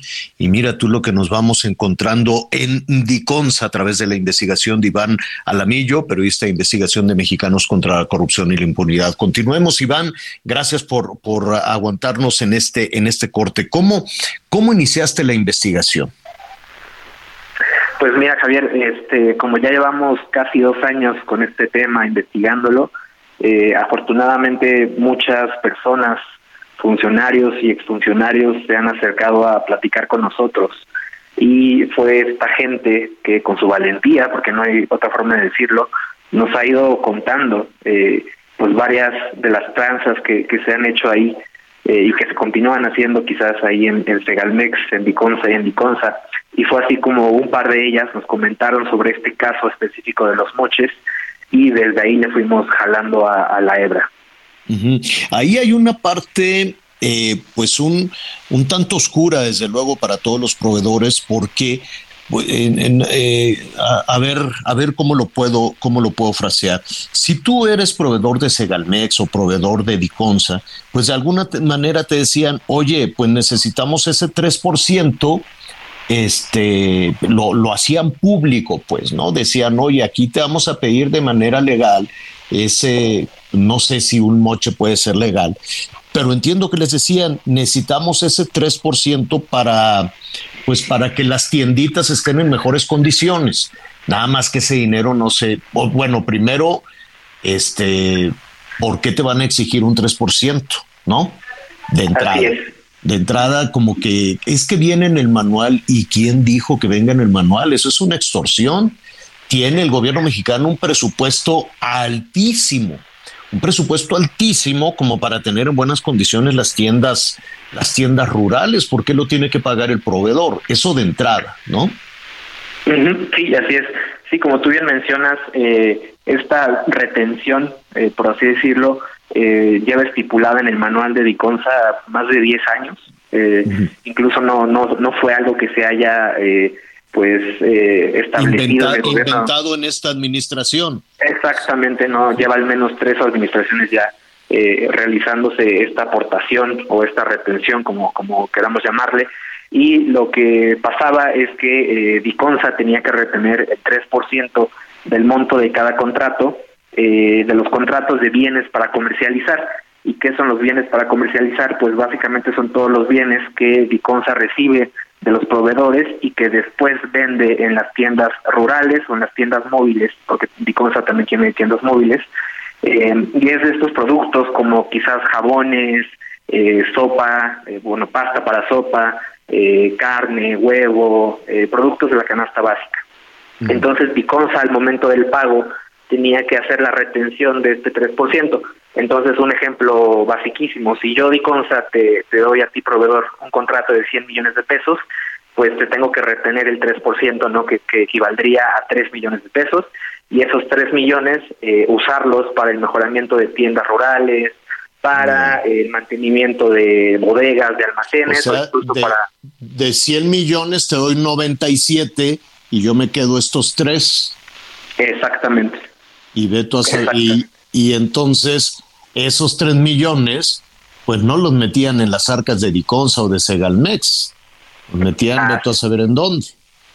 Así es, entonces lo que pasaba es que Diconsa al momento de pagar no hizo la retención de este 3%, le pagó el 100% de los contratos a los proveedores y les pidió que por favor depositaran ese 3% en las cuentas de una empresa que se llama Film and Marketing 18K que aunque el SAT aunque el SAT no ha declarado como fantasma, pues tiene todas las características de ser una empresa fantasma, no no tiene oficinas, eh, sus accionistas son personas de condición humilde, este pues no, no tienen ningún tipo de experiencia, por supuesto, en, ningún ramo de ¿Y desde cuándo vienen haciendo esto? De, una estimación, desde luego. vamos a hacer un corte de Peña Nieto eh, para arrancar en esta administración. ¿Desde cuándo estarán robándose el dinero de esa manera? ¿Desde que arrancó esta administración?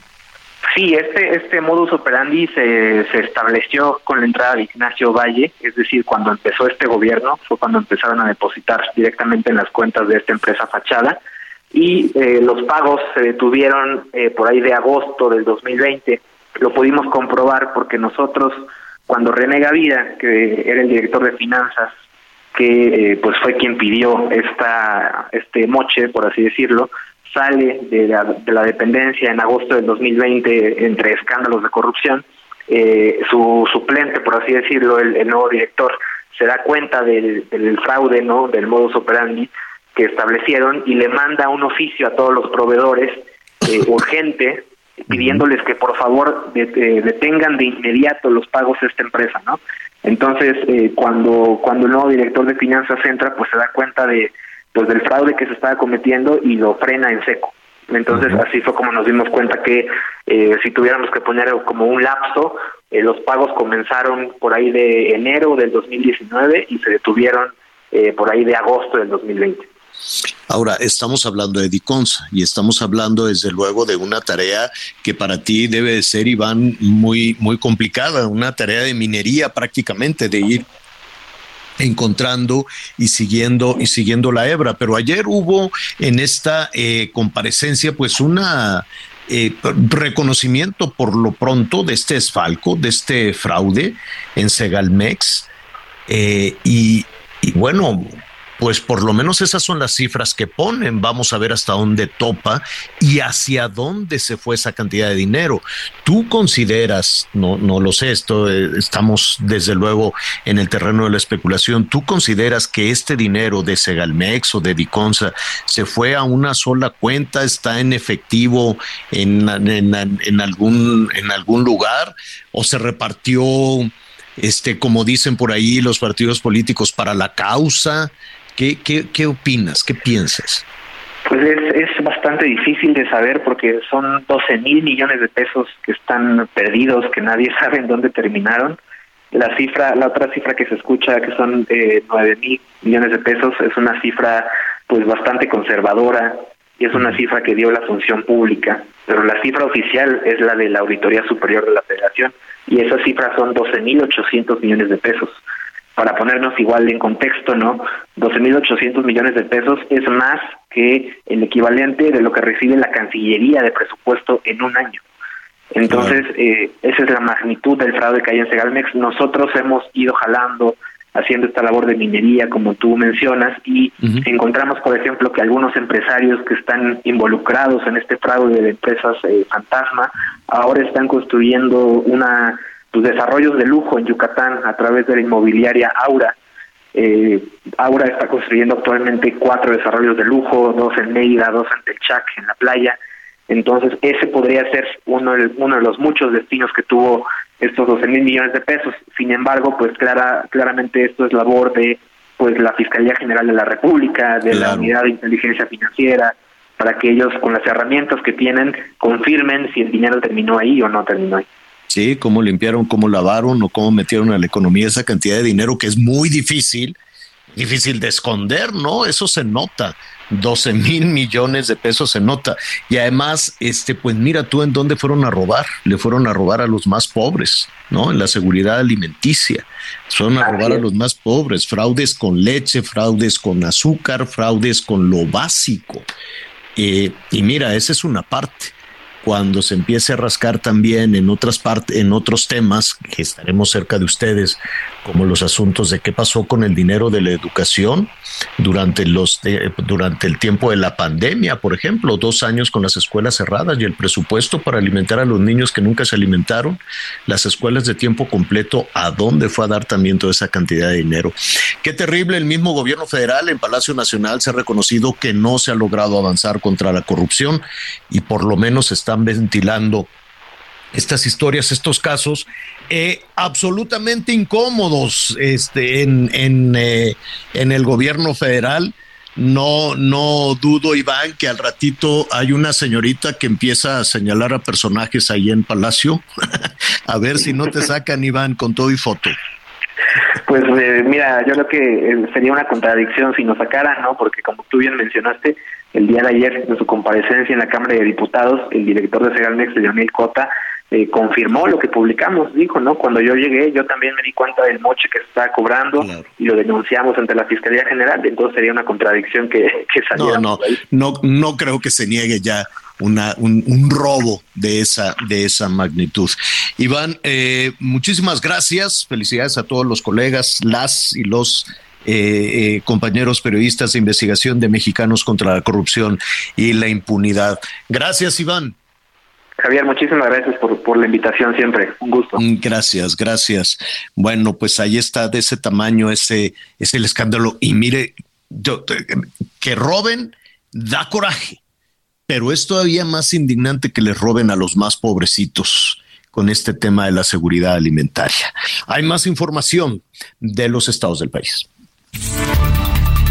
El presidente municipal de San Pedro Tapanatepec, Oaxaca, Humberto Parrazales, dio a conocer que a raíz de la petición del retiro del módulo emergente del Instituto Nacional de Migración que se encontraba en esta comunidad, finalmente fue retirada de un espacio deportivo en donde se encontraba. Indicó que los migrantes que llegaron posterior al cierre de este módulo han sido invitados para que se retiren de la población. Al mismo tiempo hizo el exhorto a los habitantes para que inviten a los demás migrantes alojados en sus viviendas a que continúen en su recorrido. Informó que por decreto presidencial de esta población se determinó que el módulo de migración ya no se reinstalará en esta población. Ante el cierre de este módulo, los migrantes que ya no alcanzaron a solicitar el trámite migratorio optaron por salir en caravana para tratar de llegar hasta la frontera norte del país. Desde el estado de Oaxaca, para el Heraldo Radio, reportó José Luis López. En la localidad Cerro Gordo, municipio de Milano Zapata, ubicado en la región capital de Veracruz, ha crecido el hartazgo social por inseguridad donde los pobladores están haciendo justicia por su propia mano debido a que la policía local ha sido rebasada por la delincuencia. Los ciudadanos han llevado a cabo acciones para atrapar, someter y retener a quienes han cometido robos y asaltos, a tal grado de casi llegar al linchamiento.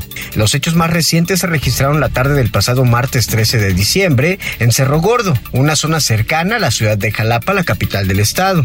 Los delincuentes fueron detectados cuando vigilaban las casas. Después se observó la presencia de un vehículo rojo y los pobladores descubrieron que allí transportaban electrodomésticos. Por tal motivo, la gente se organizó para atraparlos y uno de los presuntos ladrones fue golpeado y entregado a la policía como parte de acciones vecinales para que no ocurran más saqueos en las viviendas. Los paramédicos trasladaron al sujeto que fue golpeado a un hospital de la capital veracruzana, donde horas más tarde se reportó su fallecimiento. Informó desde Veracruz Juan David Castilla. El pasado 12 de diciembre, el Senado de la República recibió el oficio que informa sobre el nombramiento del exgobernador de Quintana Roo, Carlos Joaquín González, como nuevo embajador de México en Canadá.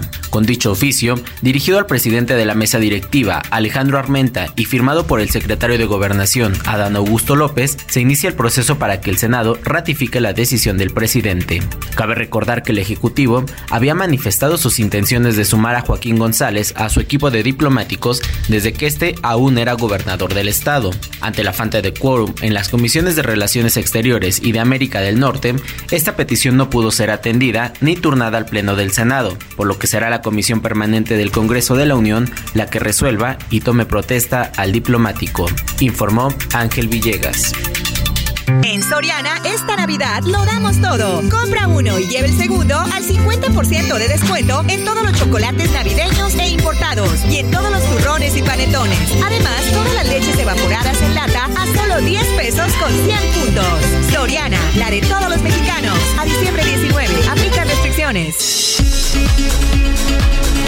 Oiga, eh, ayer yo, ayer estábamos eh, hablando de de esta situación de declarar el año de Pancho Villa, que a mí me parece, lo estoy diciendo a título personal, verdaderamente absurdo. Yo creo que en lugar de hacer una figura este, romántica, idílica y un, un, benefactor de, de, nuestra historia, de nuestro país, a partir de estas ideas, estas historias de la revolución, habría que ponerse un poquito más serios con la imagen de Pancho Villa es muy atractiva la imagen de Pancho Villa, es seductora la, la imagen de Pancho Villa con sus bigotes a caballo, sus cananas cruzando, cruzando el pecho, pero hay, hay muchas referencias que no son difíciles, señores diputados, señores legisladores, despabilense un poquito, dejen de estar viendo sus propios intereses y, busquen, eh, no, no,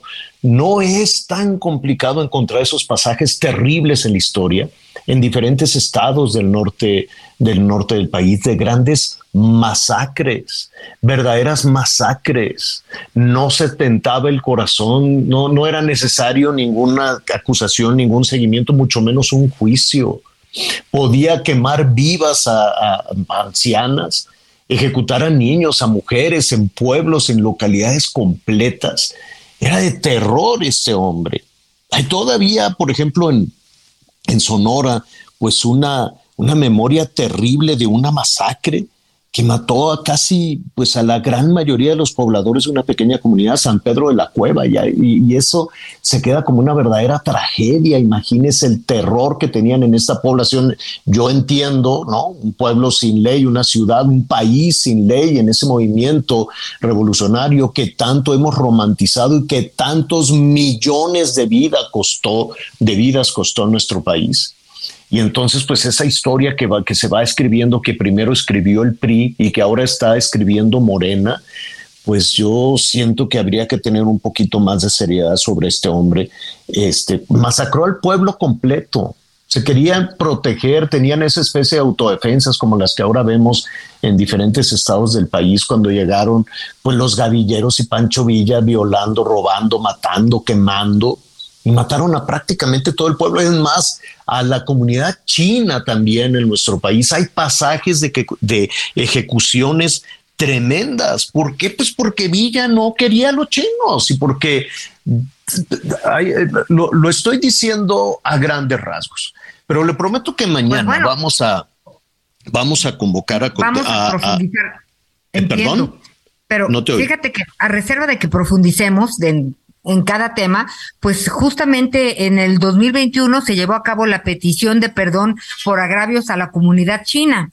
entonces, sí, sí hay que entender muy bien, pues desde qué punto de vista, este, pues van a conmemorar pues en la historia, el año de Villa. No se necesita mucho punto de vista, es únicamente hacer un poquito más la tarea. Y yo sé que son ocurrencias, son ocurrencias de los políticos. Ahí estaría todo dar que fuera el año de Pancho Villa. Sí, ponte a revisar quién era Pancho Villa. Entonces la Cámara de Diputados hace unos momentos, sin ninguna discusión, porque son, no, porque no tienen la más remota idea de nada y están más ocupados en la grilla de la, ¿cómo se llama?, del plan B y todo este tipo de cosas, sin ninguna discusión aprobaron declarar 2023 como el año de Francisco Villa. Dicen, el revolucionario del pueblo, ándale si vas. Eh, no tardan en hacerle billetes y cosas por el estilo.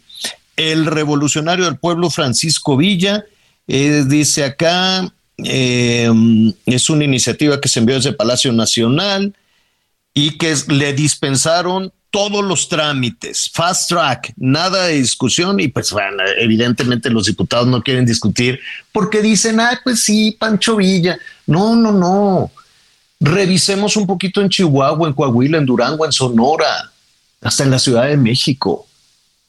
Yo sé que pudo tener alguna contribución, claro, Claro que pudo tener alguna contribución para el movimiento revolucionario, pero de ahí a que el gran héroe de la revolución, ¿y qué vamos a hacer con las masacres?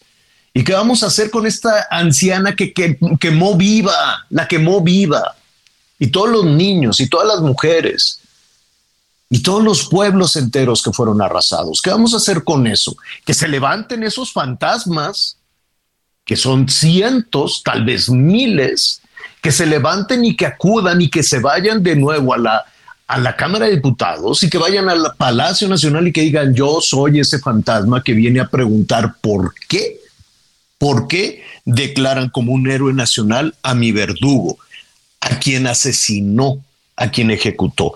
Es una figura que tiene también otras partes, claro y que se sentó también allí en Palacio Nacional junto a Zapata, ¿no? En la silla presidencial, en una foto de Casasola, si no me equivoco, famosísima. Pero habrá que, habrá que revisar, no por, no por esa fotografía, señores legisladores, se dejen llevar. Seguramente tuvo alguna contribución en el movimiento revolucionario, no lo niego, seguramente tuvo alguna contribución. Misógino además. ¿eh? Apoyó la presidencia, como dicen, progresista de Francisco y Madero, pero sí realmente hay que hacer una evaluación profunda. Sí creo que lo, lo, merecemos los mexicanos, ¿no? Si ya estamos eh, pues cambiando el curso de la historia o conociendo personajes de otra forma, pues analicémoslos bien. Sí, Sí, y, perdón ahí el, el, enojo. Yo he estado haciendo algunas, algunas investigaciones, las voy a, en su momento, ¿no?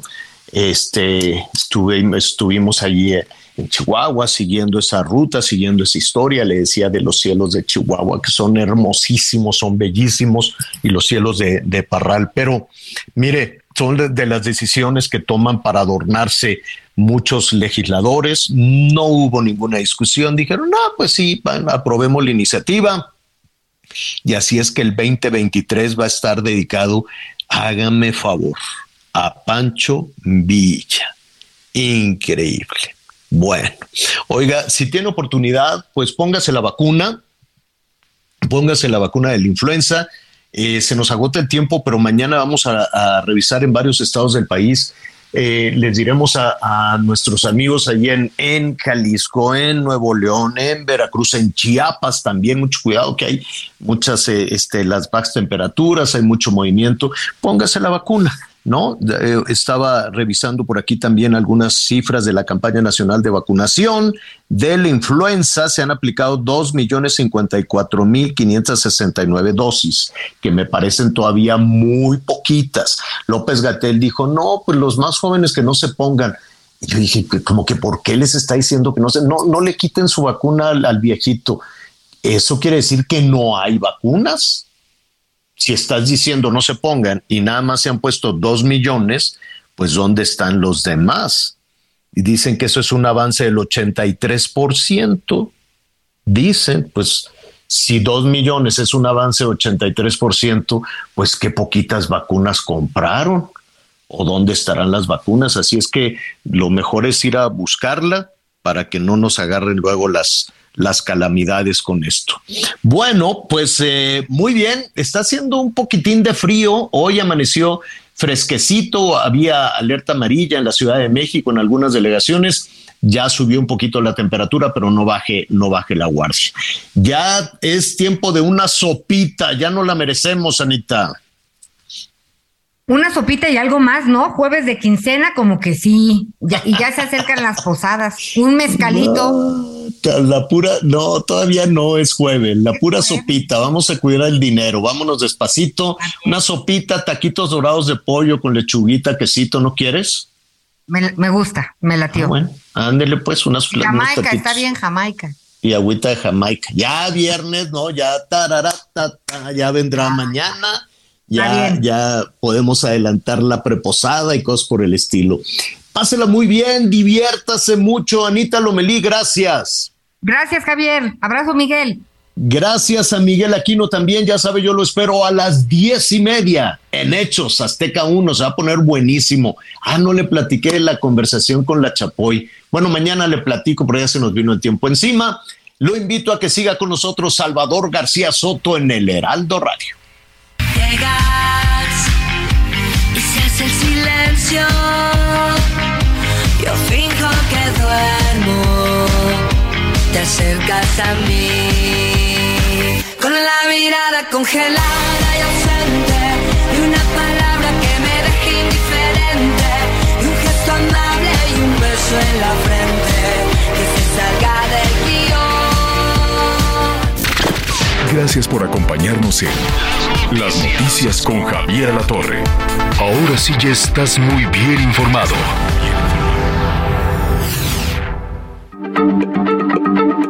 Heraldo Radio, la H se lee, se comparte, se ve y ahora también se escucha.